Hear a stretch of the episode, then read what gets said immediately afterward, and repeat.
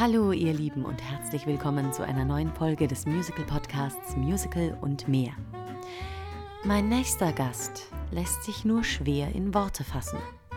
Denn jeder, der Wladimir Korneev schon einmal begegnet ist, weiß, dieser Mann sprengt mühelos jeden Rahmen, jede Vorstellung, jedes Limit, das es je gewagt hätte, ihn begrenzen zu wollen.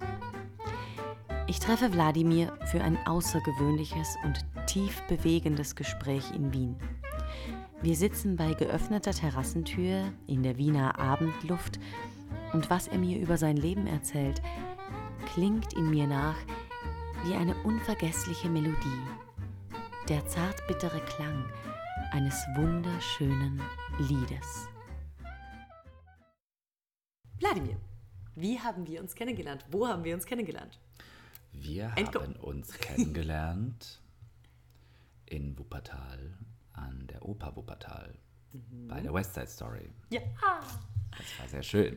Und weißt du noch, wo wir uns zum ersten Mal über den Weg gelaufen sind? Gott, war das eine Probe? Das glaube glaub ich, nee. War das bei einer Probe? Ich glaube, so richtig gequatscht haben wir nach dieser Durchlaufprobe, oder? Also wir hatten ja die, dieses Reading. Genau. Dass wir äh, uns alle getroffen haben. Genau. Da kam ich gerade auch an von einem Dreh, das weiß ich noch. Da bin ich angeflogen gekommen. Direttissima. Genau, und dann direkt ins, ins Theater und da war ich und ich war schon ganz gespannt, die ganzen Leute natürlich kennenzulernen, wer ja. wer ist. Ich kannte schon ein paar, Chris zum Beispiel. Und aber dich kannte ich noch nicht und äh, ja, das war sehr schön. Ich war sehr, sehr positiv überrascht. Oh, ich auch. Sowieso generell von Wuppertal war ich als Ganzes, muss ich sagen, sehr positiv überrascht. Da hatte, ja, ja, ja das war einfach eine geile Produktion. Ich finde, es wir hatten richtig Produktion. viel Spaß und eine, ja. eine tolle Truppe. Ja. Unfassbar. Ja. Ich weiß noch, wir sind äh, nach der ersten Woche irgendwann mal alle zusammengesessen und waren so ein bisschen mm. sprachlos und baff, wie schnell alles ging. Mm. Und was sich da so schnell entwickelt hat, das war echt eine tolle Zeit. Ja, und wir waren auch ein gutes Team. Also jeder, es gab nicht wirklich so die, die Egos, ne, nee. die dann alles irgendwie an sich reißen an, oder so. Oder nee, so ein bisschen nerven. Sondern jeder war einfach sein, hat sein Ding gemacht und ja. war total nett dabei. Es war schön. Ja, und ich war Bernardo, ich war dein Bruder. Das sieht man uns auch total an, ne? wenn man uns so ansieht, finde ich auch, äh, dass man uns das total ansieht. Äh. Ja. Aber ja. Okay, dann ja. erzähl mir doch mal, wie hat alles angefangen? Wo hat alles angefangen und wie hat alles angefangen? Was ist denn alles? Was ist denn alles? Das also alles. Wo, ich wurde geboren. ich meine, wie bist du der Künstler geworden, der du heute bist? Wie bist du zum ersten Mal mit Musik in Berührung gekommen? Wo hat alles angefangen? Also ich habe immer, ich war immer mit Musik konfrontiert, vor allem mit russischem Chanson, mhm. also Romanzen, war das bei dir in der Familie? Hat das jemand Weil gemacht, mein? Vater die immer halt rauf und runter gehört hat. Ah. Und also meine Eltern sind selber nicht sehr musikalisch und auch keine Schauspieler oder sowas. Mhm. Ganz einfache Arbeiterfamilie, die ich habe. Aber ähm, also die hatten auch nie eine Ausbildung. Das, das ging damals alles mhm. gar nicht. Aber mein Vater war halt immer sehr, sehr interessiert an diesen tiefen, sehr sehr tiefen Chansons von Wladimir Wysotsky. Wladimir Wysotsky ist ja einer der russischen großen Chansonsänger und Nationalhelden. Und mein Vater ist ja Veteran aus dem Krieg, der war mhm. zwei Jahre in Afghanistan am Stück, hat dort an der Front gekämpft und dann kam er wieder und er hat, glaube ich, also Trost in zwei Sachen gefunden, in Yoga. In Yoga? er, er, macht, er macht bis heute jeden Morgen Yoga. Er steht jeden Morgen um 5 Uhr auf und macht Yoga. Und in Chansons also und in Musik. Und er hat wirklich sehr, sehr viel Musik gehört. Und immer diese sehr tiefen Lieder von Wladimir Wysotsky, die, ach, wenn ich die höre selber, die packen mich immer so sehr, weil das geht, äh, das geht halt um sehr politische Themen bei Wladimir Wysotsky hauptsächlich, die aber dann doch sehr weltlich und sehr, sehr allgemein dann doch sind, weil sie auf jeden zutreffen. Allgemeingültig. Allgemeingültig. Mhm. So. Und das ist ja auch die Kraft von Chanson. Also es ist egal, ja. um was es geht Chanson ist immer etwas, was den Grund, Grundemotionen anspricht und mhm. das auf eine sehr direkte, äh, sehr direkte, sensible und doch schonungslose Art und Weise. Also es ist halt einfach sehr, Es Mitten geht ins rein, Herz. ja. Genau, es geht mitten rein. Ich muss gestehen, Und- ich, ich war da ein bisschen ignorant, bevor ich dich gekannt habe, bevor ich dein erstes Programm gesehen habe. Ich wusste gar nicht, dass Chanson in Russland so groß ist. Natürlich in Frankreich, das äh, kennt man ja, ne? Und hier Deutschland wusste ich auch noch einigermaßen, aber dass es in Russland so riesig, so, so groß ist. Also ich bin auch da, was diesen, dieses Wort Chanson angeht. Ich muss es immer halt sagen, weil man hier in Deutschland irgendwie das halt damit verbindet. Aber ich finde Chanson, Chansons gibt es ja überall. Für mich äh, erfüllt das Wort Chanson, heißt, was heißt es? Es heißt Lied. So, Lieder gibt es überall. So. Aber Chanson erfüllt halt gewisse Kriterien, dass man einfach in drei Strophen mit einer möglichst einfachen Begleitung, die aber doch sehr ausgeklügelt ist und verwoben. Und äh, dass das geht mit, sagen wir mal, eins bis drei Instrumenten und in drei Strophen eine ganze Welt, ein ganzer Film, eine ganze Oper erzählt wird. In drei Strophen von einem Milieu oder einem Leben eines Menschen. Und das ist für mich, das gibt es überall. Also vor allem halt in dem Raum, in dem wir uns befinden, was, was Frankreich, Deutschland, Spanien gibt es halt Flamenco oder so, aber das sind ja auch sehr tiefe Texte. Oder Tango Argentino sind ja auch Chansons. Also es ist äh, immer Strophe, Lied, Strophe, Refrain, so, ne? Strophe, Refrain. Und das gibt es natürlich in Russland auch. Es gibt eine große Tradition von Romanzen, man nennt sie Romanzen. Von klassischen Romanzen, das sind schon fast Kunstlieder, so die russischen Kunstlieder von äh, Tchaikovsky, von Rachmaninow. Und es gibt die, die Chansons, gibt es, das sind einfach vertonte Gedichte von sehr bekannten russischen Autoren und Schriftstellern, vor allem, vor allem Marina Zvetaeva finde ich ganz, ganz toll, die gefällt mir sehr gut. Das ist wirklich, sind sehr, sehr, sehr, sehr tiefe, atemberaubende Texte. Und ich finde halt einfach, dass das überall da ist. Und ich habe den großen Segen, dass ich die russische Sprache perfekt beherrsche oder fließend spreche. Und deswegen kann ich diese Texte verstehen und sie auch füllen und, und, und sie in die heutige Zeit holen. Ähm, und das mache ich aber trotzdem gerne mit den französischen Texten und mit spanischen Texten und mit französisch äh, mit, und mit englischen Übersetzungen und schreibe meine eigenen deutschen. Deswegen, ja, ich habe da keine sprachliche Grenze. Das ist halt natürlich ein mega Vorteil, weil du bist wo aufgewachsen? In Augsburg. Ja, Aber, aber Knapp wir, wir, vorbei ist Entschuldige. Entschuldige, wir, wir sind komplett abgedriftet, weil was ich eigentlich sagen wollte ist, du hast mich gefragt, wann wann meine erste Begegnung mit wirklich bewusster Musik war. Mhm. Das eine war natürlich, dass ich immer unbewusst damit konfrontiert war, weil mein Vater das gehört Mhm. hat und ich dann immer mitgehört habe, aber ich schon von vornherein immer ein großes Interesse dabei hatte.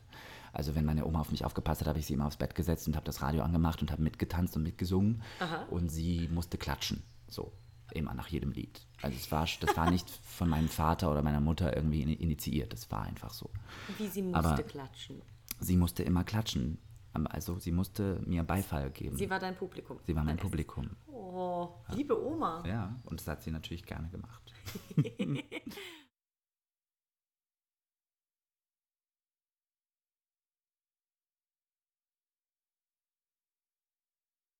Das erste bewusste Mal, wo ich Musik als etwas wahrnahm, das mit meinem Gewebe und mit meiner Seele so tief zu tun haben kann, ist, als wir geflohen sind aus Georgien.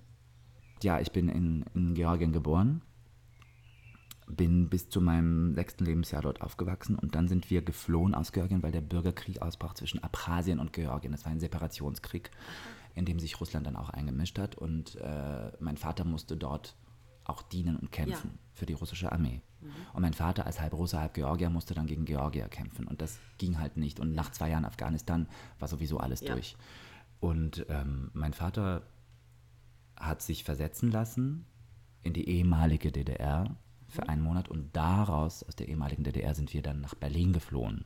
So. In den Westen quasi. Und als er sich versetzen hat lassen, waren wir am Flughafen äh, und sind mit so einer riesengroßen, das war für mich eine ganz große Mi Mi- Militärmaschine geflogen. Also so eine, wie man sie aus Filmen sieht, bei Mission Impossible. Mit so einer Maschine sind wir geflogen. Und die hatte irgendwie Verspätung oder da war irgendein Problem. Wir mussten Stunden warten äh, an diesem Airport in Georgien. Und es ist wirklich ist wirklich heftig, denn dort gab es ein altes, verstimmtes Klavier. Am Flughafen? Am Flughafen in dem Wartesaal gab es ein altes Klavier.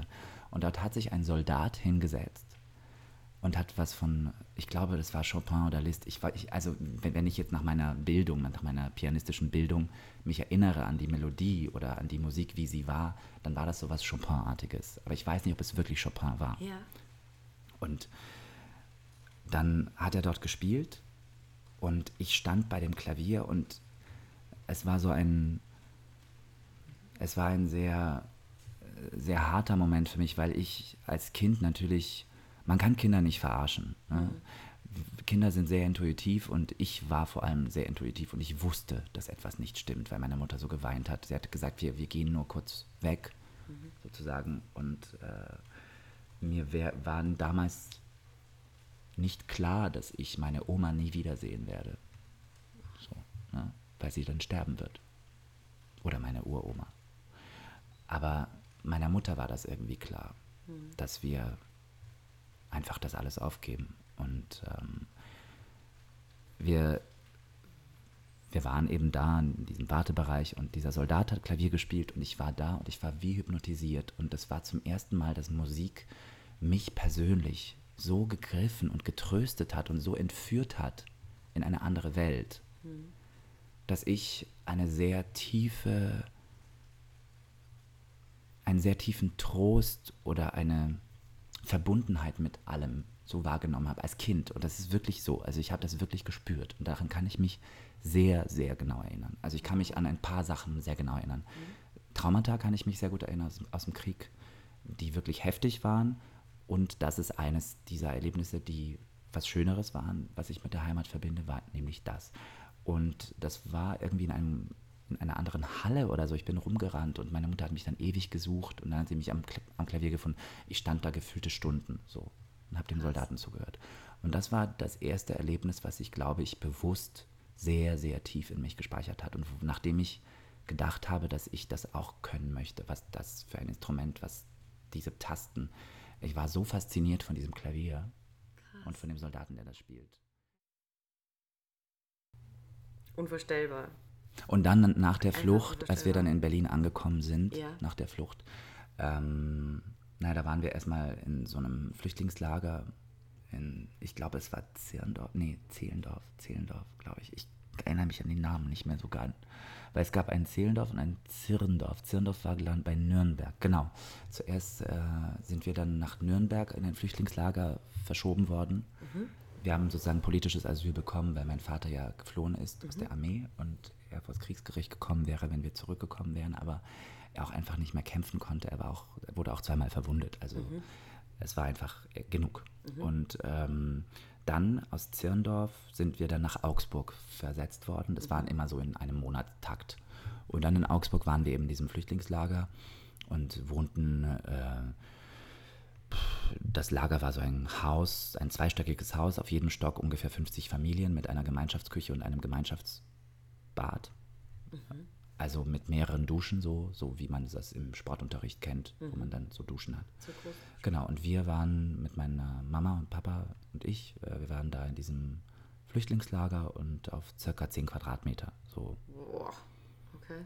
Und genau, da waren wir dann erstmal eine Zeit, auch während ich in der Schule war. Also während ich du dann- eingeschult wurde. Genau, da hast du ja gerade, du bist ja in Georgien nicht in die Schule gegangen, Nein. weil da warst du noch zu, zu jung. Genau. Gab es da einen Kindergarten oder sowas? eigentlich? Ja, ich war im Kindergarten. Ja, ja. Ich war im Kindergarten. Meine heißt- Mama ist ja auch Lehrerin gewesen in Georgien Ah. und Konrektorin und äh, für russische Sprache und russische Literatur. Daher kommt vielleicht auch der Einfluss mit dem, mit dem Sprachlichen, was mich immer Mhm. interessiert, an Texten. Aber die haben dich, also du bist mit der russischen Sprache aufgewachsen. Genau, weil mein Vater ist halb Russe, halb Georgier und meine Mama ist Tscherkessin. Das sind, sind die Ureinwohner des Kaukasusgebirges. Haben auch nichts mit den Russen zu tun. Und deswegen vereine ich sozusagen das alles in mir. Also meine Mama ist äh, Tscherkessin, mein Papa ist halb Russe, halb Georgier. Deswegen bin ich so die Mischung.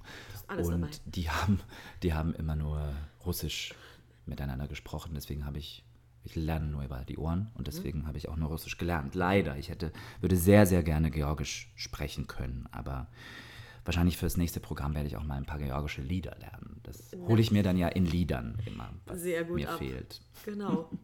Und dann bist du nach Deutschland gekommen und hast erstmal äh, von Russisch dann wieder umgelernt auf Deutsch mit sieben. Ja, und ich wurde sofort eingeschult in eine deutsche Schule. Okay. Durch die Ging ganzen. das so? Ja, also pff, es gab natürlich Widerstand. Also ich muss ehrlich sagen, durch die ganzen Traumata, die ich eben mitgekriegt habe, auch durch die, durch die ganze Unsicherheit und die Angst, die ich erfahren habe, auch in der Familie, weil meine Eltern die ganze Zeit in einer Unsicherheit lebten. Ähm, und ich, wie gesagt, ein, eigentlich ein sehr sensibles Kind war, auf alle möglichen Schwingungen und äh, Töne, Feintöne reagiert habe. Ich habe sehr, sehr schlimm gestottert. Also ich hab, war so schockiert von allem, dass ich wirklich sehr extrem gestottert habe. Und zwar seitdem ich eigentlich sprechen konnte. Und äh, dann, als wir nach Deutschland kamen, habe ich natürlich auch da gestottert, also egal ob auf Russisch oder auf Deutsch. Und dann wurde ich halt eingeschult und bevor ich eingeschult wurde in der Schule, ähm, da gab es eben eine Grundschule und daneben gab es eine Behindertenschule. Und die, die wollten mich auf die Behindertenschule Was? stecken, also für, für Leute, die wirklich geistig behindert sind. Aber das war bei Weil- mir ja keine geistige Behinderung, sondern eigentlich eine, also psychisch, Psychische, ja äh, klar. psychisch Ein Trauma Ein Trauma, einfach, ja. genau. Aber ja, viele, viele mm, Flüchtlinge oder Flüchtlingskinder sind enorm traumatisiert und brauchen da einen guten Beistand und einen, Leute, die ihnen das Gefühl geben, dass, dass sie okay sind, wie sie sind und dass das weitergeht. Ja. Und das hatte ich dann Gott sei Dank auf der Schule, auf der Grundschule, weil ich wurde dann doch auf die Grundschule genommen mm, und wurde eingeschult in die erste Klasse, genau. Und habe dann vier Jahre Grundschule stotternd durchgekriegt. Aber gute Lehrer anscheinend, oder? Ja. Die müssten dich gut abgeholt haben eigentlich. Ja, das, das verfolgt, das ist wirklich so ein, ein Draht in meinem Leben, so ein roter Faden, der sich durchzieht. Ich hatte immer, immer, immer, immer wahnsinnig gute Lehrer Toll. und Mentoren und wirklich Leute, die mich so erkannt haben, wie ich bin und genau zur richtigen Zeit das gefördert haben, was gefördert werden musste. Dann kamst du aufs, bist du Gymnasium gegangen, Genau. Hauptschule Na- gegangen? Nein, nein, ich bin ähm, nach der vierten Klasse, ich hatte ganz gute Noten, außer Mathe, das war ich immer nicht so gut. Das sagen irgendwie alle Darsteller. So, alles war gut, aber Mathe war so. mm. aber es hat tatsächlich gereicht fürs Gymnasium und dann bin ich auf das musische Gymnasium in Augsburg gegangen. Mhm. Das musische Gymnasium St. Stephan. Und da ist nämlich Musik Hauptfach gewesen. Okay. Und ich glaube, äh, das war mein erstes Vorsingen. Das, das war dein erstes Vorsingen. Ja, weil man musste, um ein, auf ein musisches Gymnasium zu gehen, musste man vorsingen. Ach, wirklich? Genau. Ja. Und ich habe ja dann ähm, aufgrund dieses Erlebnisses mit dem Klavier, sobald wir in Deutschland waren, habe ich meine Eltern regelrecht gezwungen, dass ich Klavierunterricht nehmen darf.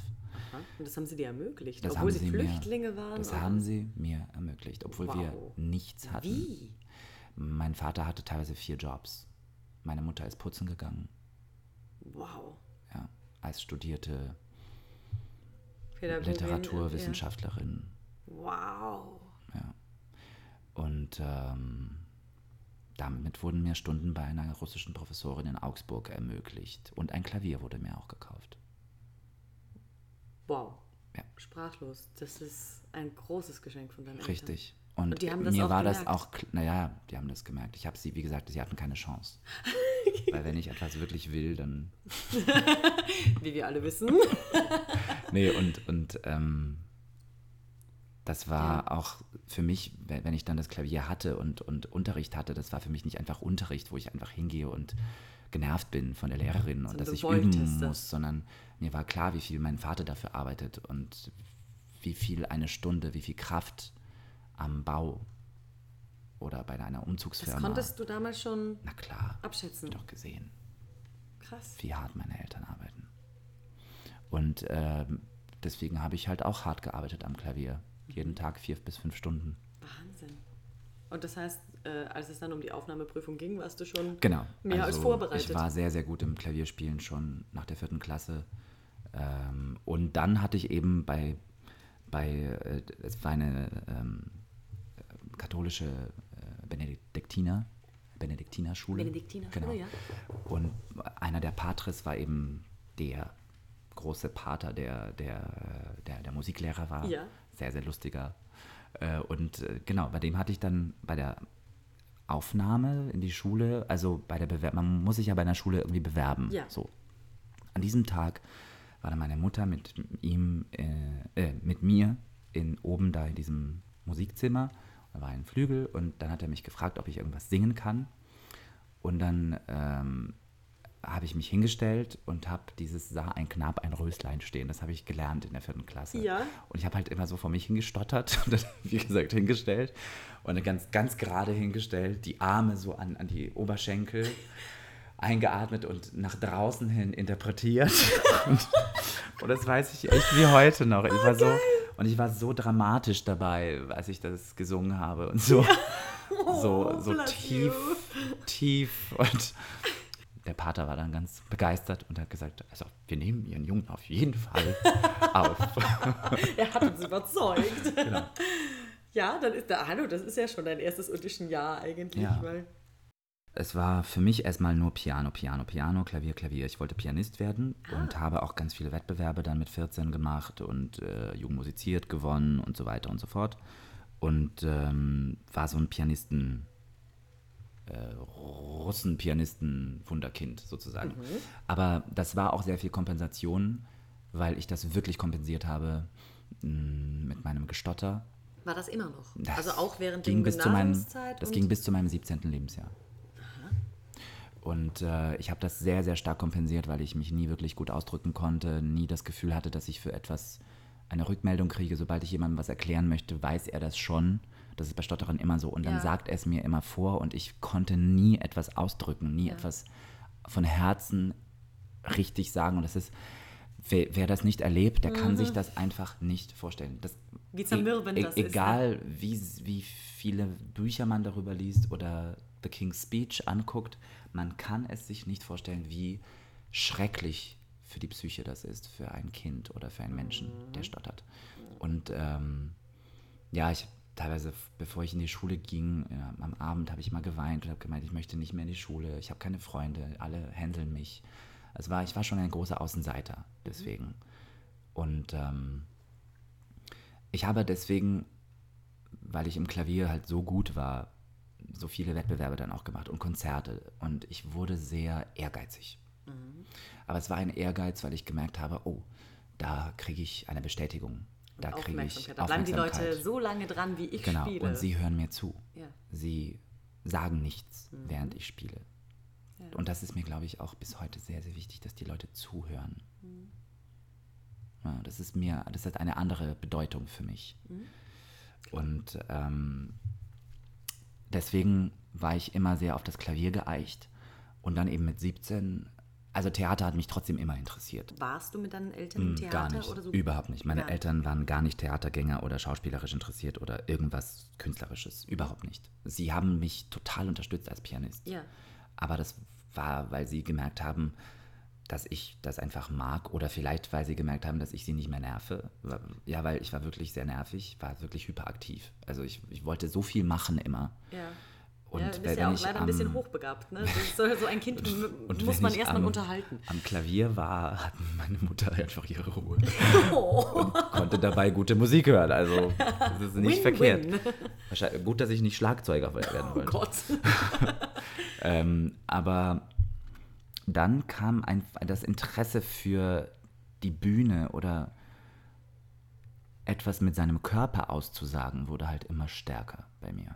Es war einfach, es war aus sich selbst erklärend. Das war nicht etwas, was ich mir eingebildet habe oder was ich unbedingt wollte, weil etwas passiert, sondern es war wie so ein Drang, ein innerer Drang. Und dann bin ich mit 17 ins Schultheater gegangen, die Schultheatergruppe, habe mich eingeschrieben. So eine AG. Ist An das, AG, genau. Ja. Mhm. Und ja, wurde ich auch so ausgelacht, was willst du im Theater? Du kannst doch gar nicht sprechen. Es war so 16,5, 16,5. Ja. Aber sie hatten ja auch recht. Also ich wollte einfach trotzdem hin und es war, glaube ich, irgendwie ein Grundkurs oder irgendein ein Nebenkurs, wo ich noch irgendwelche Punkte, Noten sammeln hätte können. Und dann dachte ich mir, warum nicht? Ich mach's mal. Und auch wieder da hm, hatte ich eine super Lehrerin und danach auch einen sehr, sehr guten Lehrer. Ja. Ähm, und die beiden waren für mich wieder sehr inspirierend und äh, die haben da auch was erkannt in mir und haben erstmal ganz viel, sowieso, wir haben nur Körperübungen gemacht und wo sich die ganzen Schüler, die halt das machen, um irgendwelche Punkte zu sammeln oder, oder sich so wirklich nicht wirklich einlassen und so Körper und sich fallen lassen und diese Übungen, dieses Spiel und Spiegelspiel. Ich war mit jedem einfach so, oh Gott, wie toll ist das denn? Oh, wie geil ist das denn? Ja. Ah, der Körper. Und, und ähm, ich war halt mit 100 Prozent, mit 1000 Prozent dabei. Und ähm, dann habe ich die Hauptrolle gekriegt von dem Abschlussstück, Die tote Tante. hieß das. Das war eine Komödie. Du warst aber nicht die tote Tante. Nein, ich war nicht die tote. Tante, ich war der Vater dieser Familie, der äh, sehr äh, cholerisch und hysterisch ist. Und da hat der Lehrer gesagt, ja, das passt ja sowieso. So, dass du stotterst, ist ja okay. Und ich war etwas überrascht, dass er mir wirklich die Hauptrolle gegeben hat. Und dann habe ich angefangen, die Rolle zu lernen. Und bei der ersten Probe, als ich die Rolle gespielt habe, war das Stottern weg. Nein. Ja. Wie? Wie das denn? Es Weil du weg. vorgefertigte Wörter gesagt Ich hast? weiß es nicht. Ich habe mich so in die Rolle versetzt bei der Probe. Ich konnte mich so sehr in einen anderen Menschen reindenken, dass mir auch klar wurde, dass diese Rolle natürlich nicht stottert. Warum sollte er stottern? Und dann habe ich nicht mehr Get gestottert. out. Und dann war, war die Probe vorbei und, und, und alle saßen so mit offenem Mund da. und dann sage ich so, ah, habe ich das richtig? Und dann habe ich wieder angefangen zu, angefangen zu Gibt's ja stottern. nicht. Oh mein Gott. Genau, ja. Und dann, Wow. Das ist ein Magic Moment. dann ging es halt mit den Proben weiter und es war immer so, ich habe geprobt, habe nicht gestottert, als ich die Rolle gespielt habe und dann bin ich von der Bühne und dann habe ich wieder gestottert. Und dann äh, hatten wir die Premiere und nach der Premiere, nach, nach dieser Premiere, wo ich alles gegeben habe auf der Bühne, äh, war es einfach weg und kam nicht mehr. Nach der Premiere. Das gibt's ja wohl nicht. Meine Eltern saßen im Publikum in dieser Turnhalle und meine Mutter hat so geweint. Die hat so geweint. Die hat sie auch nicht glauben Die können, konnte oder? das nicht fassen. Die, die dachte, die war vollkommen fassungslos. Die war komplett fertig. Und dann, und ich war, es hat mich so stark gemacht, es hat mich so zu mir selbst gebracht und Ja. in so eine Energie, weil ich meinen Körper anders kennengelernt habe, die Atmung anders kennengelernt habe und auch was ausdrücken konnte. Und ich habe so ein Selbstbewusstsein gekriegt und irgendwas ist in meinem Hirn, hat sich ein Schalter umgelegt und mein ganzer Kehlkopfapparat wurde entspannt. Also mein Hals hat sich entspannt. Und ähm, Wahnsinn. ja, das war echt Wahnsinn, wirklich. Und dann, dann war es halt weg. Und dann hast du aber auch gesagt, ohne das nicht mehr. Nein, und dann habe ich auch äh, ganz klar durchgesetzt, dass ich dann ins Jugendtheater, in der, im Ja. Sta im, im, ins Stadttheater gehe, was meine, meine Eltern tatsächlich verboten haben, weil ich so schlechte Noten hatte. Ey. Obwohl sie verstanden haben, dass mein Stottern dadurch weggegangen ist. Aber sie haben gesagt, nein, wenn du, wenn du das Abi nicht schaffst, dann gehst du da auch nicht hin. Ja. Und da fing halt, meine Rebellenphase fing halt etwas später an. Ja.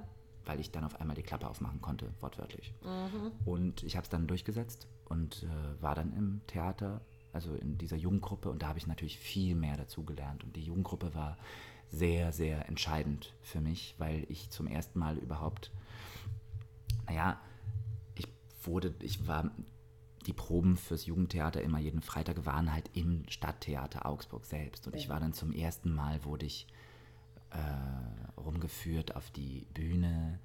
Zum ersten Mal hatten wir, hatten im Jugendclub, wir hatten immer ähm, die Möglichkeit, alle Stücke zu sehen, ins Theater zu gehen. Da bin ich zum ersten Mal ins Theater gegangen. Ich habe Schauspieler kennengelernt. Ne? Also äh, die für mich eine riesige Schauspieler waren, weil sie der Sommernachtstraum, ich habe den Sommernachtstraum, die Inszenierung geliebt dort und ich fand das so beeindruckend, was die da machen und was für Welten man bauen kann auf Bühnen. Und ich war total, pff, das war für mich das Schlaraffenland. schlechthin. Und ich wollte eigentlich nur jeden Tag dort sein und nicht mehr in die Schule gehen, aber Ja. ich musste dieses Abi machen. Sind wir alle ja. durch? ja. Ähm, und da hatte ich auch wiederum einen sehr, sehr, sehr, sehr tollen Mentor. Das war der Leiter der Jugendgruppe.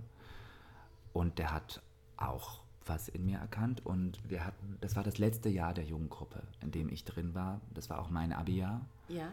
Und ähm, zum letzten Jahr sozusagen haben sie dann zum Ende seiner Leitungsfunktion als äh, in der Jugendgruppe haben sie ein großes Stück gemacht. So richtig viel Aufwand auf einer der Hauptbühnen im Theater noch Wow. dazu mit Orchester, also mit, mit, mit, mit, mit Band. Ja. Es war ein Musical.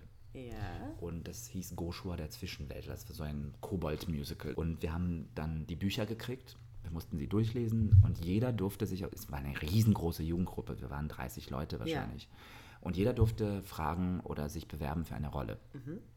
Und ich wollte natürlich die Hauptrolle haben. äh, der, der wahnsinnige Kobold mit einer tollen, tollen Körperlichkeit und äh, sehr lustig, äh, so der Jack Sparrow, sage ich mal, so yeah. ein bisschen, so in, in der Story. Und ähm, ich war aber erst ein Jahr dabei und es hieß auch, egal was man kann, die Leute, die länger dabei sind, haben Vortritt. Mhm. So. Und dann hat ähm, eben einer aus der Jugendgruppe, mit dem ich auch ganz gut befreundet war, äh, hat die Erstbesetzung gekriegt und ich habe die Zweitbesetzung bekommen für die Rolle. Du hast das Cover. Genau, aber das war trotzdem geteilt. Also wir hatten gleich viele Vorstellungen, Vorstellungen nur er hat halt die Premiere gespielt. Aber ist doch toll. Genau. Und ähm, ich habe das bekommen, obwohl ich ein Jahr erst dabei war, obwohl an, eigentlich andere natürlich die Zweitbesetzung hätten wollen. Es, es wurde alles doppelt besetzt, ja. dass jeder mal, äh, mhm. also dass es mehr Chancen gibt. Ja, knapp bei 30 Leuten. und ja, das war für mich das erste Mal überhaupt Musical und ich wusste auch gar nicht, was ein Musical ist. Also ja. das war mir alles gar nicht bewusst. Ich war nie wirklich im Theater. Ich wusste auch nicht, was Opern sind. Ich wusste nicht, was, ich war einfach nur hinter meinem, ich wusste schon, was Opern sind, aber ich habe nie welche erlebt. Mhm. Also so wirklich erlebt an mir selbst. Und ähm, das war meine erste Berührung mit Musical und da habe ich mir gedacht, Musical ist doch eigentlich ziemlich geil. Da hast du äh, Dialoge, du spielst einen Charakter, du hast, du redest, mhm. du darfst singen, du darfst Musik machen, was mich halt auch interessiert. Und eine immense Körperlichkeit ist gefordert. Und ich habe es geliebt, mich zu bewegen. Ich habe Capoeira gemacht, ich habe Kampfsport gemacht, ich habe gerne getanzt und äh, möglichst seinen Körper spüren sich selber spüren. Mhm. So. Und ähm, deswegen habe ich dort eben auch wiederum Blut geleckt mit Musical. Mhm. Und das war eine sehr tolle Erfahrung dort. Und ich meine, das ist alles toll, wenn man so jung ist und neu, etwas neu entdeckt. In einer Gemeinschaft Mal, mit anderen Teenies. Das Klar. ist alles wahnsinnig groß und wahnsinnig spannend. Ist es immer noch, ne? aber anders. Und dann? Dann. Wie kam äh, dann die äh, Entscheidung, ja, jetzt studiere ich das auch? Die ganze Intendanz aus Augsburg ist nach München gegangen, ans Staatstheater Gärtnerplatz. Ah, ja. Inklusive des Jugendgruppenleiters. Aha. Und nach diesem einen Jahr, wo ich in der Jugendgruppe war, hat der Leiter der Jugendgruppe mit äh, der Erlaubnis des Intendantens, der auch gegangen ist nach mhm. München, mich gefragt, ob ich als sein Assistent mitkommen möchte nach München. Aha.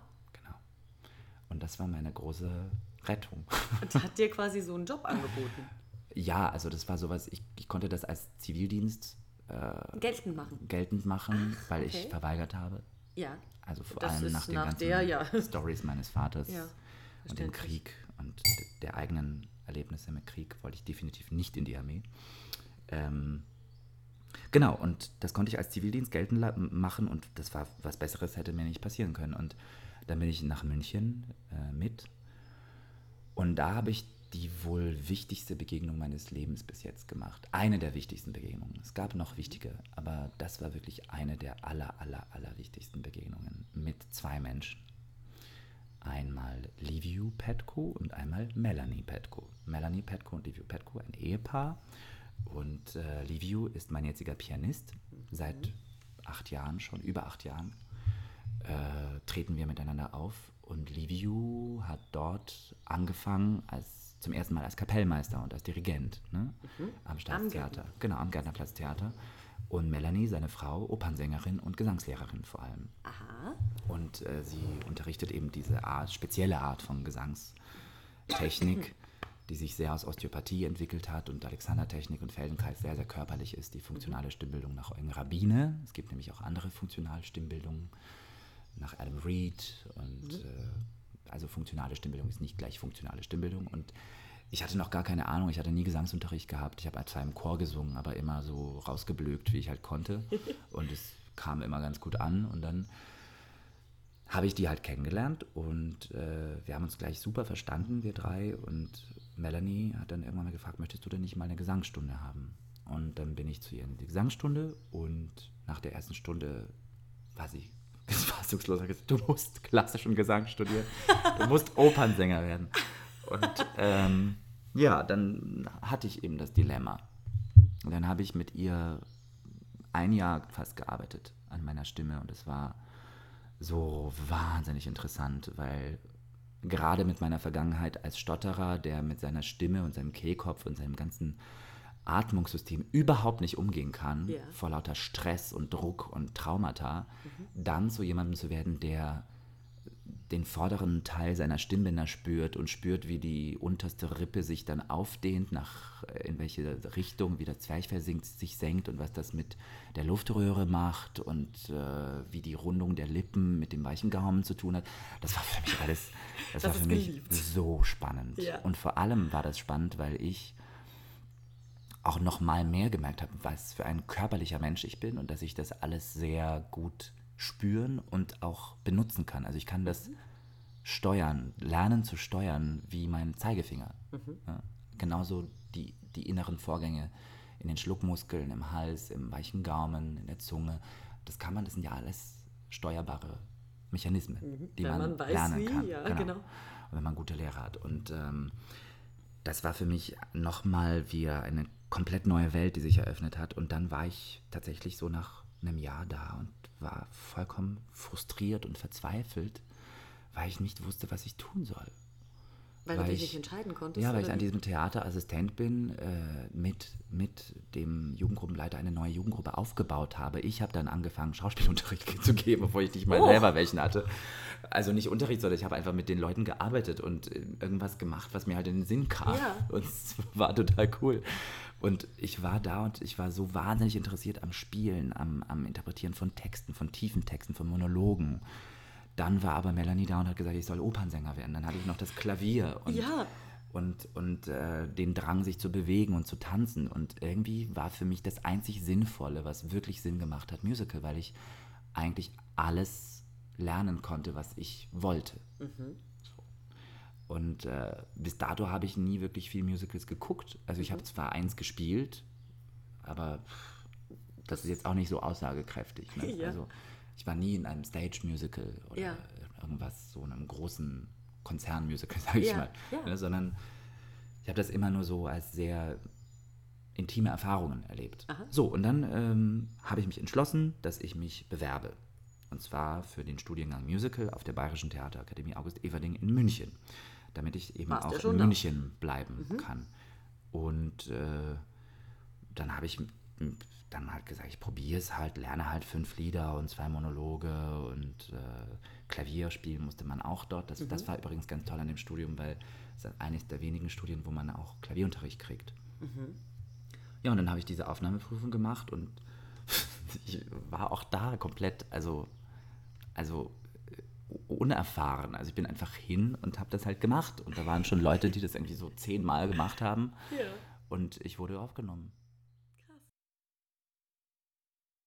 Es war für mich in, äh, in diesem Studium schwierig, äh, in einer, in einer, in dieser Blase zu leben, weil ich grundsätzlich nicht in so einer Blase leben möchte und auch nicht in Blasen gelebt habe, nie. Ja. Weil ich eine andere Realität in meinem Leben erlebt habe. Und die Probleme, die die Leute dort hatten, waren nicht die Probleme, die ich hatte. Ja, natürlich, das sind ganz andere Dimensionen. Aber der Punkt war auch, dass ich nicht das Vertrauen hatte zu meinen Mitschülern, sie an den Problemen teilhaben zu lassen. Ich habe, so wie ich jetzt offen über mein Leben spreche, das habe ich damals nicht gekonnt. Und, das ist klar. und das kann ich auch, glaube ich, jetzt nur, weil ich das über meine Kunst eben, das, was ich eben jetzt mache mit Chanson, weil ich durch die Jahre, durch die vielen Konzerte gemerkt habe, dass ich mit meinem Leben auf der Bühne stehe und nicht als Rolle. Ich spiele keine Rolle, ich brauche kein besonderes, bestimmtes Kostüm. Ich ziehe das an, was, in was ich mich wohlfühle natürlich. Also schöne äh, Anzüge oder was auch immer, aber das bräuchte ich auch nicht. Ich könnte auch in einem T-Shirt und einer zerrissenen Jeans singen oder in Jogginghosen.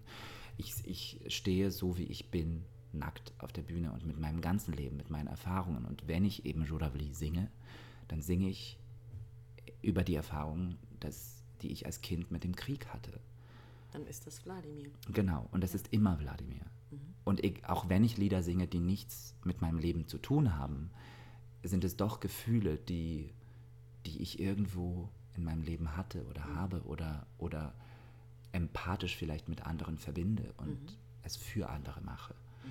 Und ähm, da muss ich ehrlich sagen, das habe ich im Studium nicht gesehen und nicht erlebt. Und das gab für mich Musical auch nicht wirklich her. Nicht vielleicht unbedingt vom Genre her, von den Liedern, weil es gibt sehr schöne Lieder oder auch äh, sowohl äh, im, im Unterhaltungsgenre, was äh, boulevardmäßig ist, was, was Schönes, Lockeres, Lustiges, als auch diese tiefen Sachen, Les Miserables zum Beispiel, Bring Him Home, Five Years Last Five ja. Years, also das gibt alles her. Aber die, die Arbeit dorthin, die Erarbeitung von diesen Rollen, da habe ich schon sehr schnell im Studium gemerkt, dass das nicht diese Explosionskraft oder diese Ri- Rigorosität hat. Es ist nicht, es ist nicht, es überschreitet keine Grenzen, es möchte in einer, einer gewissen Grenze bleiben. Es möchte Gefallen? gefallen. Es möchte gefallen, es möchte unterhalten in ersten Linie. Ja. Und es möchte in einen Rahmen passen, es möchte austauschbar sein, damit man zwei, dritt, viert, fünf, sechs Besetzungen hat. Weil man natürlich auch den Trippelverschleiß hat. dem, Richtig. Da macht, ja. Und diesen Verschleiß hast du, du hast auch einen Verschleiß, wenn du Theater spielst, aber einen anderen. Einen anderen Verschleiß, einen, vielleicht einen emotionalen Verschleiß. Also das definitiv. Und ähm, ja, und das habe ich schon im Studium gemerkt, dass es eigentlich nicht mein Weg sein wird. Und das habe ich auch klar kommuniziert. Nach dem ersten Wettbewerb, den ich gemacht habe, den habe ich noch im, in der Sparte Musical gemacht, im Bundeswettbewerb Gesang. Ja. Und den zweiten, das war schon die Sparte Chanson. Ah ja. Und So auch schnell. das muss ich den Dozenten zugutehalten und der Akademie, dass sie das erkannt haben und das gesehen haben und mich da auch gelassen haben. Mhm. Dass sie nicht gesagt haben, nein, wir pressen dich jetzt in ein Musical-Format rein, in das Ja. du passt, sondern okay, wenn du dich mehr, mehr im Chanson findest und im Schauspiel, Ja. dann mach das doch. Aber du darfst trotzdem das Diplom hier machen. Wunderbar. Und das halte ich dieser Schule sehr, sehr, sehr Und dann ging es aber für dich trotzdem zuerst mal in Richtung Musical, oder? Naja, muss ja Geld verdienen. Genau, ich mache mal Musical, da verdient man leicht Geld. Das höre ich ständig. Nein, wie ist das denn gegangen? Was war dein erster Job? Was war dein erstes Audition? Ja. Ah, Mein, mein, mein, mein, erstes, mein, mein, mein erstes Jahr, was ich gekriegt habe nach M-Vorsing. Ähm, okay, das war. Ich gehörte auch zu den Leuten, die schon im zweiten Jahr angefangen haben zu arbeiten, Aha, okay. äh, weil äh, die Kooperation mit der Theaterakademie München, äh, mit dem Staatstheater Gärtnerplatz, wo ich vorher Kaffeekocher und Assistent war, auf Ja. einmal komme ich nach zwei Jahren wieder und singe dann vor. Stehst auf der Bühne. singe für meinen ersten Gastvertrag solo vor. Krass. Und da habe ich vorgesungen für Grand Hotel. Ja, Das ist ein sehr schönes Musical. ja. Ich mag das, weil es auch so klassisch ist und Ja. eben dramatisch ist. Ja. Also es geht, es geht um was. Ja. Es geht um Schicksale. Und deswegen mochte ich das Musical sehr. Mhm. Es war für mich eher so ein Theaterstück, was gesungen wird. Mhm. Und trotzdem Show-Acts hat. Ja. Ne? Äh, dieses Ich will. Es hat eine große Steppnummer drin Genau, und so, richtig. ne? Genau. Und äh, genau, ich, ich war einer der Jimmys, die, die, die, die, die, die Barkeeper Ja. im Hotel. Und wir hatten eben diese große, große Steppnummer und auch Dialoge. Und es war, äh, ich habe vorgesungen, wurde genommen. Und das war mein erstes Jahr, gleich nach der Audition, also gleich nach dem Vorsingen. Als ich drin war, äh, ist dann sofort der, der, der KBB-Mensch rausgerannt und hat gesagt, ja, wir nehmen sie. Krass. Genau. Einfach so. Einfach so. Weißt du noch, wie du dich gefühlt hast? Sehr gut. Hat sich sehr, sehr toll angefühlt, ja. Das war sehr schön. Und dann äh, dadurch war ich, hatte ich meinen ersten Gastvertrag am Staatstheater gleich. Das war mein erster Job. Wie ging dann so ungefähr dein Werdegang weiter? Also so, jetzt nach dem. Diplom habe ich so richtig, äh, so richtig äh, großes äh, Entertainment äh, Musical mich beworben Mhm. für Stage Entertainment. Ich war noch niemals in New York. Mhm. Und da habe ich die Erstbesetzung gekriegt für eine der Hauptrollen, Mhm. Costa. Ich habe aber da, da zu der Zeit sowieso schon Chansons gemacht und ich hatte schon Konzerte im Deutschen Theater mit meinem eigenen Liederabend Mhm. und äh, hatte eine CD-Aufnahme, die anstand mit BR Classic. Wie hat sich das alles ergeben? Durch den Wettbewerb, also durch den dritten Ah, ja. Wettbewerb. Durch den zweiten Wettbewerb hat sich das ergeben, durch den dritten Wettbewerb hat sich dies ergeben. Äh, Die Wettbewerbe sind natürlich auch eine Plattform äh, Ja. von Leuten, die dann da sitzen und dich sehen. Ja. Ist ja klar, darum geht es ja auch. Es geht nicht um diese Preise, erster, zweiter, dritter, ist doch alles egal. Ja. Sondern es geht darum, dass du dort, dort was machst, was du von Herzen machst und die richtigen Leute dich dort entdecken und sehen. Und das ist dir passiert. Und das ist mir passiert mit BR Classic eben, mit der CD, mit der ersten CD-Aufnahme. Und das lief alles parallel zum, zu Oberhausen. Und was hast du da genau gesungen? Also was hast du da aufgenommen? Das war meine erste CD, Weitergehen. Ach, das war schon die erste Chanson-CD. Richtig, die erste Chanson zu gehen. Mit deinen eigenen Liedern auch schon. Richtig. Wow. Ja. Wann hast du angefangen zu schreiben? Texte geschrieben habe ich auch schon mit 16. Da habe ich noch alte Texte, die ich noch gar nicht vertont habe. Aber naja, Weitergehen ist ja das Lied, was ich geschrieben habe, weil mir ein sehr, sehr naher Mensch, als ich 25 war, eben nach meinem Diplom tatsächlich äh, bei einem Autounfall gestorben ist und wir uns nicht mehr verabschieden konnten, weil es einfach so plötzlich passierte. Und das war die, genau die Zeit, als ich den Job angetreten habe in Oberhausen auch noch. Das war dann zwei Wochen später. Und dann lustiges Unterhaltungsmusical machen, muss man auch erstmal hinkriegen. Boah, das Auch- auch das wissen die wenigsten. Wow. Auch das wissen die wenigsten, das, was, wie es mir damals ging. Aber ich habe es durchgezogen und, ähm, Und ohne, deswegen. dass du dir da Hilfe geholt hast? Warst du da in Therapie? Oder? Aber das ist doch nicht... Nein, ich war da nicht in Therapie. Ich habe da, och, ich habe da einen sehr, sehr, sehr tollen äh, Spielpartner gehabt, der mit mir sehr viel geredet hat. Naja, ich habe halt dort, meine Therapie war, dass ich eben Songs geschrieben habe in dieser Zeit in Oberhausen. Und Das war Outlet einer quasi. der Songs für diesen, diesen Menschen, der gestorben ist, äh, der mir, wie gesagt, sehr wichtig war, sehr, sehr wichtig, der wurde halt dann zum Titel meines ersten Albums Weitergehen. Genau. Und das war halt, äh, zieht sich ja immer so durch. Ich, das, was mir passiert oder was ich in mir habe, das kann ich mitteilen oder teilen, in Verbindung gehen mit Liedern und mit meinen Konzerten, mit meiner Musik. Und äh, dann war diese Zeit nach einem Jahr vorbei und ich habe ein Jahr das durchgezogen. Und dann kam, dann kam erst der dritte, der, der dritte Wettbewerb, genau. Das war erst dann da. Und Nach, dann, ich war noch niemals in New York. Genau. Ah, mhm. Oder genau im letzten Monat. Und dann habe ich beschlossen, dass ich das nicht mehr mache. Wie bist du dann von äh, dem Punkt, okay, ich möchte keine Großproduktion mehr machen, ich mache nur noch kleine Musicals, wie bist du in Richtung Chanson, wie bist du in Richtung Schauspiel gekommen? Naja, also Schauspiel hat sich ja auch noch vor Oberhausen eigentlich entwickelt, aber nicht entwickelt, sondern da war, war ein ganz äh, besonderer Moment, der auch wieder, es könnte eigentlich ein Buch schreiben. nee, ich, ich habe immer mit meinem Pianisten Libiu, ähm, mit dem habe ich ja in der Jazzbar Vogler immer gesungen, während dem Studium. Also ich habe während dem Studium schon am Staatstheater gearbeitet, habe während dem Studium Wettbewerbe gemacht, habe während dem Studium unterrichtet, auch teilweise. und während dem Studium jeden Monat ein Konzert in der Jazzbar Vogler gehabt mit meinen eigenen Sachen, die ich eben machen wollte. Weil ich bin einfach knallhart hingegangen zu dem Besitzer und habe gesagt, ja, ich finde ihre Jazzbar so toll und die Bühne, es ist wirklich eine grandiose Jazzbar. Ja.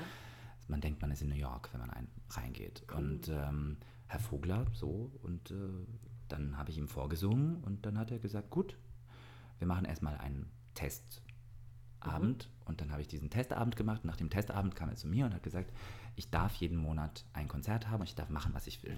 Wow! das ist, davon träumt jeder Künstler Genau. eigentlich. So, hier ist deine ich Bühne, mach konnte, mal. Und ich konnte zweieinhalb Jahre jeden Monat ein Konzert geben. Wow! Das ist ja Hammer.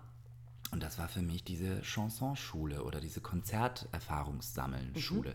Und ich hatte am Anfang nicht viele Zuhörer, aber das hat sich dann rumgesprochen nach den ersten Monaten. Dann war die Bude immer voll und ich konnte, ich habe natürlich immer Jazz dort gesungen, was ich ja auch vermisse, die Jazzzeiten, aber die werden bald wieder kommen mit, mit den neuen Projekten wahrscheinlich. Aber ich habe dann von Jazz immer mehr Chanson eingebracht und das war für mich auch die, diese, dieses dieser Weg, Erfahrung zu sammeln mit Chanson. In einem geschützten Rahmen, weil es Genau. ist nur eine Bar, wo die Leute sich auch teilweise unterhalten haben Ja. oder dürfen.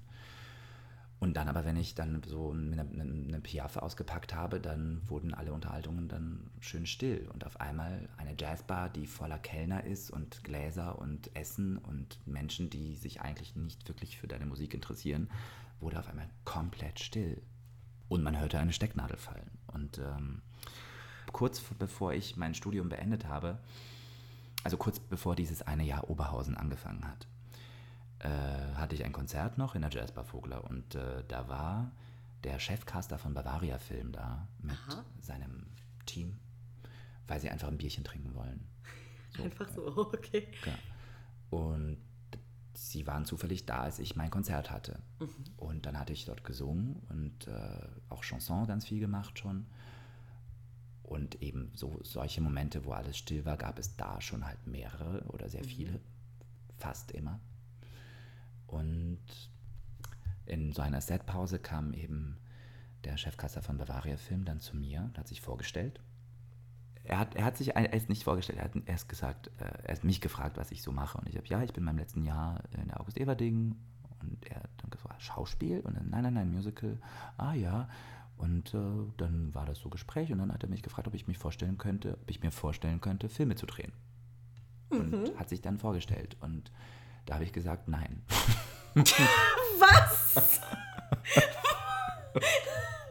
Bitte? Ich bin ja immer so. Also ich, ich sage erstmal so, wirklich ich? Nein, Quatsch. Oh mein Gott, da schiebt dir das Leben sowas auf. Okay, ja.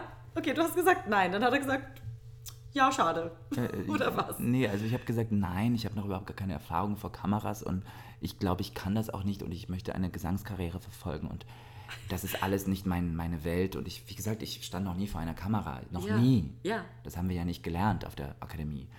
Und dann habe ich das alles so gesagt, wa- warum nein? Und dann hat er gemeint, er hätte was in mir gesehen und dass ich mir das doch bitte überlegen soll und dass ich doch Fotos machen soll mal von mir und ob ich ein Showreel hätte. Und dann habe ich gesagt, äh, ich habe noch nie vor einer Kamera gestanden, das habe ich doch gerade gesagt.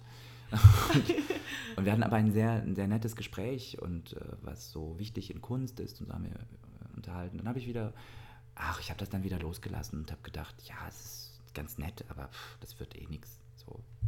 Die, die Leute sagen immer viel, ne? Ja. wenn der Tag lang ist. Aber doch, trotzdem hatte ich das Gefühl, dass er, dass er es ernst meint. Und ähm, er hat es ernst gemeint. Sehr ernst gemeint. Also ich habe dann, das hat zwar ein Jahr gedauert, wie gesagt, Oberhausen. ähm, aber in diesem einen Jahr hatte ich dann Geld für Fotos und dann habe ich natürlich das und das gemacht und dann gab es einen, wiederum einen Wettbewerb, aber diesmal einen Filmwettbewerb beim Aha. Münchner Filmfestival, einen Kurzfilmwettbewerb, wo man einen dreiminütigen Kurzfilm selber drehen soll. Du alleine. über in ein Regie Thema. und alles. Genau, alles selbst. Oh. Ich habe ich hab zwar natürlich jemanden gehabt, der gefilmt hat, das Ja. darf- man ja, aber du musst alles selber machen. Und äh, es muss ein Kurzfilm sein in drei Minuten. Okay. Und immer zu einem gewissen Thema. Und das Thema dieses, also in diesem Jahr, war Heimat. ja. Und das war für mich natürlich ein sehr bewegendes Thema. Ja. Und da habe ich einen Clip gemacht und über den Krieg, über mich, über alles erzählt und das noch musikalisch verbunden. Und ich, hab, ich durfte filmen im Prinzregententheater. Das habe ich während Oberhausen gemacht. Also ich habe mir extra, ich habe mir extra ein paar Tage freigenommen, bin sozusagen, ich durfte ja Urlaub einreichen Ja. und dann habe ich das in München gemacht und äh, habe das alles selbst geschnitten, dann im Zug noch auf dem Laptop und irgendwie abgeschickt und dann bin ich ins Finale gekommen mit diesem Clip. Wow. Ja, obwohl ich nie vor der Kamera stand. Meine Fresse. Ja. Und ähm, das nur wegen ihm. Also er hat mir da richtig in den Arsch getreten. Und er hat dich ich dann da gesagt habe, nein. entdeckt? Nee, und dann habe ich diesen Wettbewerb gemacht und dann bin ich ins Finale gekommen und auch wieder da. Ich wurde, glaube ich, Vierter oder so. Ja. Also ich habe nicht den ersten Platz gemacht, aber es war egal, weil die ersten, die erstplatzierten zehn Leute, glaube ich, ich weiß nicht genau wie viele, ich glaube die ersten zehn, werden dann beim Filmfest München im großen Matheser, im großen Kino, im großen Saal vorgestellt. Und im, in diesem Saal sitzen alle Caster, Produzenten, Regisseure und äh, Agenturen, die man sich so wünschen kann. Ja. Und das ist natürlich eine grandiose Plattform. Und dann war, wo lief da dort mein Film, ich war auch da. Ähm, ja, und dann bin ich wieder zurück nach Oberhausen. ja. Und äh, habe mal dann weitergespielt. Und dann am letzten Tag von Oberhausen, wo ich dann gegangen bin aus mhm. dem Theater, ähm, da bin ich dann raus. Und das war der letzte Tag, wo ich dann auch beschlossen habe, so und jetzt mache ich das nicht mehr. Klingelt mein Handy. Da ist der Chefgaster von Bavaria Film dran und hat gesagt, du bist besetzt für den Polizeiruf 110 mit Matthias Brandt und Sandra Hüller. ich liebe das. Und dann hat er gesagt, hast du Zeit? Und dann habe ich gesagt, nein. Weil ich da schon äh, abgemacht habe, irgendwie in so einem kleinen Kabaretttheater Chansons zu singen. Ich habe gesagt, ich kann, ich habe zwar noch keinen Vertrag, aber das ist schon in, in, in, in das äh, ist schon zur Sprache. Ja. Und dann konnte ich aber Gott sei Dank da rauskommen. Ja. Die haben mich dann rausgelassen. Und da, da, da. das war mein Einstieg ins Filmbusiness, war eine der Hauptrollen zu spielen in, mit den wirklich einer der zwei grandiosesten Schauspieler, die wir so haben, Matthias Brandt und Sandra Höhler, die, also das war, Unfassbar. und das war wirklich toll, ja. Und da ist auch, da ist auch der Punkt, alle fragen mich, ist das nicht so unterschiedlich, Chanson und, und äh, also Singen und dieses Spielen vor der Kamera? Ich finde, es ist unterschiedlich, ein Konzert zu geben und auf der Bühne ein Theaterstück zu spielen. Das ist unterschiedlich. Aber für mich ist es eigentlich sehr ähnlich, weil ich in beidem nach einer sehr starken Transzendenz suche. Mhm. Also nach einer sehr, sehr starken Offenheit in mir, in meinem Körper, eine, nach einer Bewusstheit für den Moment und nach dem Gefühl, dass ich nichts mache. Mhm. Dass ich einfach nur ja, verbunden bin mit oben und mit unten und mit links und mit rechts und nach vorne und nach hinten. Dieses Kreuz, ne? Mhm. was wir Sänger brauchen, auch diese Atmung, diese sehr tiefe, innige Atmung und diese, diese Offenheit im Hals und dieses sehr bewusste Dasein. Und das verbinde ich eben genauso, während ich vor einer Kamera stehe. Ich spiele überhaupt nicht groß, muss ich auch nicht. Darf man auch nicht, weil Mhm, in, genau. einer, in einer Nahaufnahme sieht die Kamera jeden Mundwinkel Zucker. Mhm. Und je mehr man an sich selber dran ist, umso intensiver ist das Spiel und ähm, umso freier auch. Also da, umso freier kannst du eine Rolle gestalten und, und äh, eine Rolle, äh, eine Persönlichkeit und ihren Körper und ihre Stimme geben. Weil jede Rolle ist ja auch anders. Aber da merke ich, dass ich eben nicht viel tue, sondern eher loslasse. Und das ist beim Singen genau derselbe Vorgang. Mhm. Auch wenn man dabei klingt und wahnsinnig laut ist und wahnsinnig tragfähig, das ist natürlich was anderes, was rauskommt. Mhm. Das kannst du im Film nicht machen. Aber ah, es fühlt sich für mich eigentlich sehr ähnlich an. Und ich glaube, das ist auch das Ding, was vielleicht, was man dann auch sieht, was mich unterscheidet, vielleicht von, von anderem Mhm. Spiel vor der Kamera. Weil jeder Schauspieler hat ja so seinen eigenen Zugang. Mhm. Und jeden Schauspieler macht das dadurch auch äh, besonders und, und ähm, speziell. Mhm. Also wenn ich, wenn ich Schauspieler im Fernsehen sehe oder im Kino, ähm, jeder hat so seine, sein sein, Seine Note. seine Note, seinen Kern. Ja. Ne? Und der macht das, der macht das, der macht das nach dieser Technik, der, der macht überhaupt gar keine Technik, Mhm. sondern nur nach Impulsen. Und ich glaube, mein Kern ist es, diese, diese Offenheit, Tra- Transzendenz und diesen, dieses wahnsinnig präsente, offene Gefühl zu haben und äh, nichts zu tun.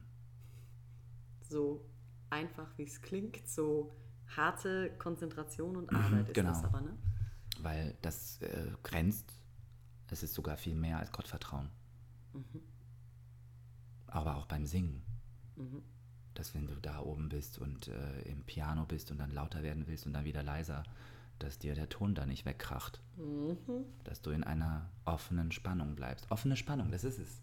Du musst als Sänger ja wahnsinnig offen sein, wahnsinnig rund, wahnsinnig tragfähig und entspannt und doch in einer sehr, sehr starken, sehr, sehr, sehr starken expressiven Spannung. Mhm. Aber die Frage ist, wo? Wie wahr. Was ist Da Spannung? Wie fühlt sich diese Spannung ne? an? Ja. Und äh, für mich ist das keine Spannung, die ich, also wenn, wenn, wenn es mir gut geht äh, bei einem Chansonkonzert, merke ich gar nicht, dass ich gesungen habe. Mhm. Oder ich merke schon, aber es, es fühlt sich an wie Urlaub. Mhm. Was ich eben sehr interessant finde, was mich interessieren würde bei dir, diese, dieses Schauspiel und, und diese Chanson. Ich, hab, ich saß ja in deinem ersten, als ich zum ersten Mal bei deinem Chansonkonzert war. Ich spreche kein Spanisch, ich spreche kein Französisch, ich spreche kein Russisch, äh, noch nie verstanden. Und ja, du moderierst die, die Stücke an und du sagst, worum es ungefähr geht. Aber ich saß da drin und ich bin durch alle Emotionen mitgegangen. Ich wusste, worum es in diesen Stücken geht, obwohl ich kein Wort verstanden hatte. Und das muss ja irgendwo herkommen. Woher kommt das? Kommt das aus dem Musical? Kommt das aus dem Show? Woher? Aus mir. Also ich, ich, das bin halt ich. ich weiß es nicht. Also ich, ich, ich verstehe auch, was du meinst. Ich denke nur, das ist eben diese, diese Erfahrung, die ich immer in Konzerten suche, auch mit meinem Publikum und die auch immer passiert. Würde ich mir auch sagen, weil ich ja immer wieder dieses Feedback bekomme mhm.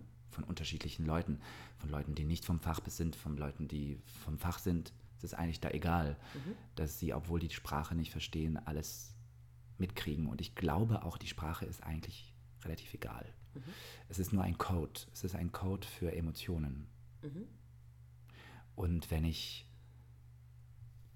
wenn ich sage, ich liebe dich und es geht mir um mein Ego, mhm.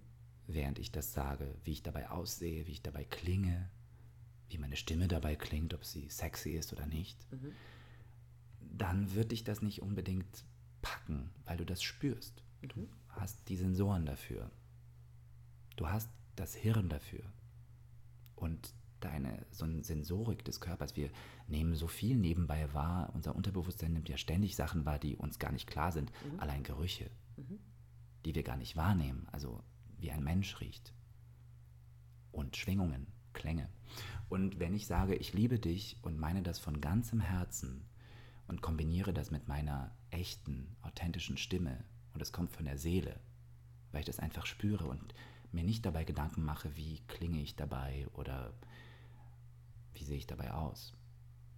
Was authentischeres kann man nicht äh, gesagt kriegen. Und dann kann ich sagen, ich liebe dich, dann kann ich sagen, ja, du Blödsiber, dann kann ich sagen, je t'aime, dann kann ich sagen, was weiß ich, auf Japanisch, auf Swahili, auf mhm. Norwegisch, es ist egal. Selbst wenn du die Sprache nicht sprichst, du wirst es verstehen. Dein Bewusstsein, dein Unterbewusstsein und dein, dein ganzes System wird das verstehen. Mhm. Und so verstehen wir auch Menschen. Mhm. Und ich glaube, das kann ich nicht wirklich abstellen, weil ich einfach so bin. Und das macht vielen Menschen vielleicht auch in erster Linie am Anfang auch Angst, mhm. weil sie das nicht einordnen können, mhm. warum ich so. Weißt du, was ich intensiv? meine? Intensiv. Äh, intensiv oder den Moment sogar. Also, wenn ich mhm. jemanden begrüße, wenn ich jemandem die Hand gebe, dann gebe ich ihm die Hand und gucke ihm in die Augen und sage Hallo und meine das. Mhm. Und das mache ich jedes Mal mit jedem, den ich kennenlerne. Am Set, äh, ob es jetzt der Kaffeekocher ist oder der Regisseur oder äh, wer auch immer. Das ist mhm. mir doch egal. Wir sind ja alle ein Team. Und dadurch füge ich mich dann wiederum ins Team ein. Mhm. Ne? Und ähm, das ist auch ein Erlebnis im Konzert, was ich aber nur kann, weil ich eben es gelernt habe, durch diese Technik gelernt habe, die ich gelernt habe. Genau das zu tun, was ich mein ganz 17 Jahre meines Lebens nicht konnte. Mhm. Nämlich authentisch, ehrlich mit meiner Stimme etwas auszusagen.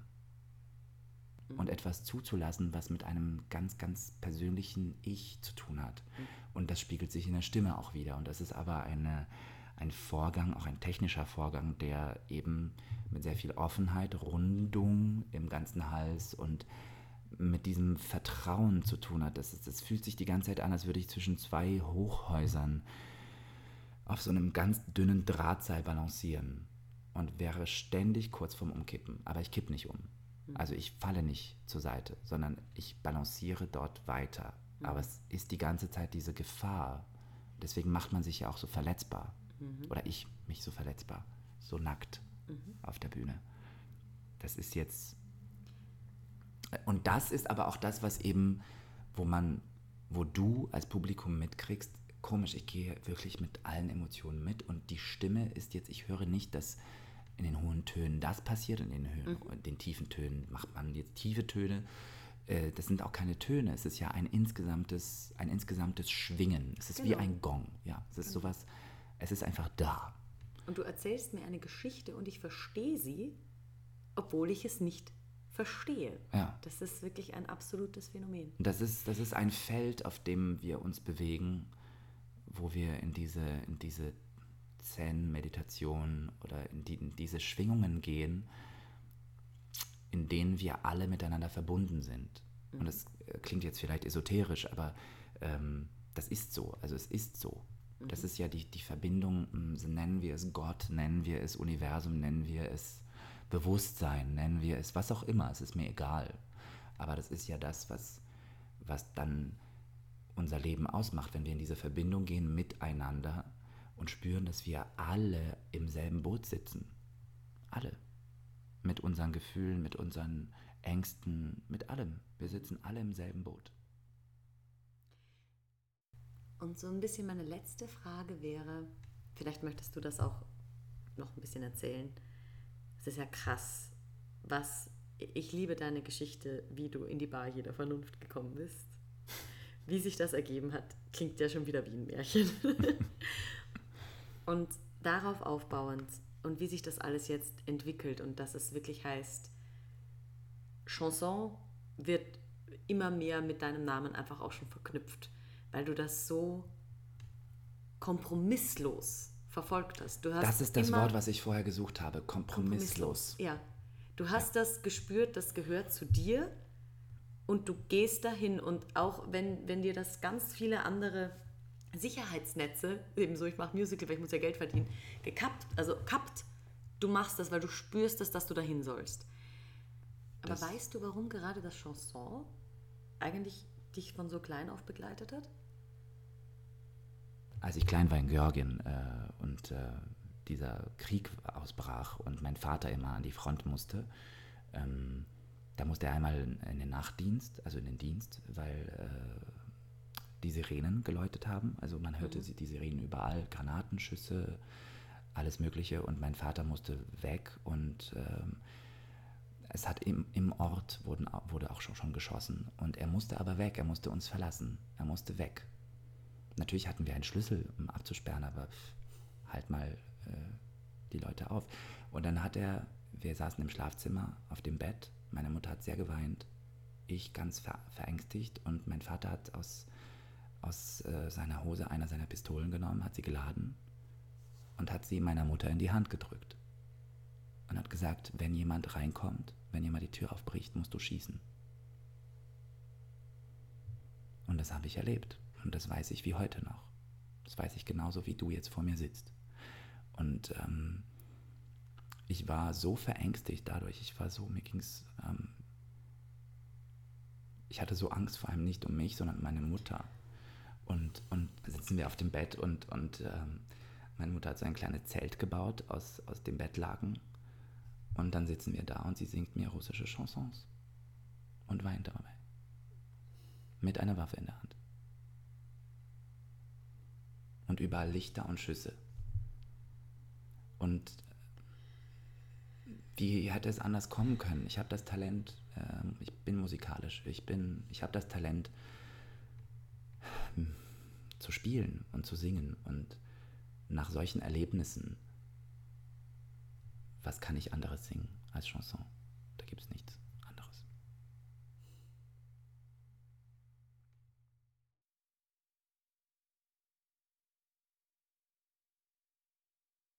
Was ist dein liebster Platz im Theater? Vorne Mitte im Spotlight auf der Bühne. Was ist dein liebstes Geräusch im Theater? Das Einrufzeichen für die Leute, dass sie reingehen sollen. Dieses Ring, Ring. Ja, ja, was auch immer. Ja, Es ist ja in jedem Theater anders. das, was die Leute in, in den Zuschauerraum hinein. Ja, ruft. der Gong. Und das Einrufzeichen für mich, dass es gleich losgeht. Das genieße ich sehr. Hast du, muss nicht sein, aber hast du eine Herzensrolle? Nein. Egal welche Rolle ich kriege, auch in Skript, also in Drehbüchern. Ich glaube, jede Rolle, die ich annehme oder spiele, ist für mich eine Herzensrolle. Weil anders könnte ich sie nicht spielen. Und hast du ein Motto? Ich habe mir neulich ein T-Shirt gekauft. Da steht, steht drauf, no ego, no pain. Ja, das ist zum Beispiel ein sehr gutes Motto. Ansonsten Motto. Also mein Motto oder mein, mein, meine Haltung, mit der ich immer versuche, in, den, in meinen Job zu gehen und auch mit Menschen zu arbeiten,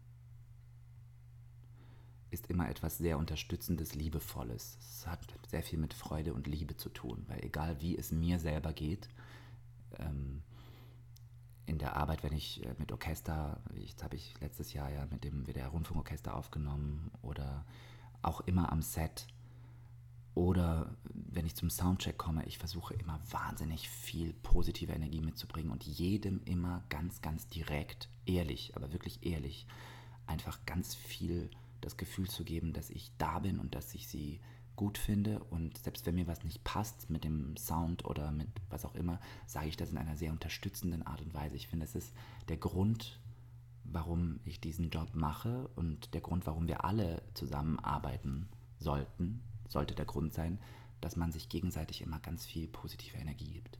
So, und das ist für mich mein Motto eigentlich, dass ich mit jedem sehr unterstützend arbeiten möchte. Dem ist nichts mehr hinzuzufügen. Denn allein geht man schneller, doch gemeinsam geht man weiter. Und wenn einer ein sprichwörtliches Lied vom Weitergehen singen kann und daraus auch gleich einen kompletten, unvergesslichen Liederabend zaubern kann, dann ist das Wladimir. Tja, und damit sind wir auch schon bei der vorerst letzten Folge von Musical und mehr angelangt. Aber keine Sorge, eine habe ich noch. Eine ganz besondere sogar. Ein Gespräch mit einer Frau, die die deutsche Musical-Landschaft in den letzten Jahren mitgestaltet, eingefärbt, verzaubert, verändert, aufpoliert, auf den Kopf gestellt und geprägt hat, wie kaum eine andere Sängerin vor ihr. Schaltet ein und seid mit dabei bei der letzten Folge des Musical-Podcasts Musical und mehr im Gespräch mit Sabrina Weckerlin. Also, ich freue mich auf euch.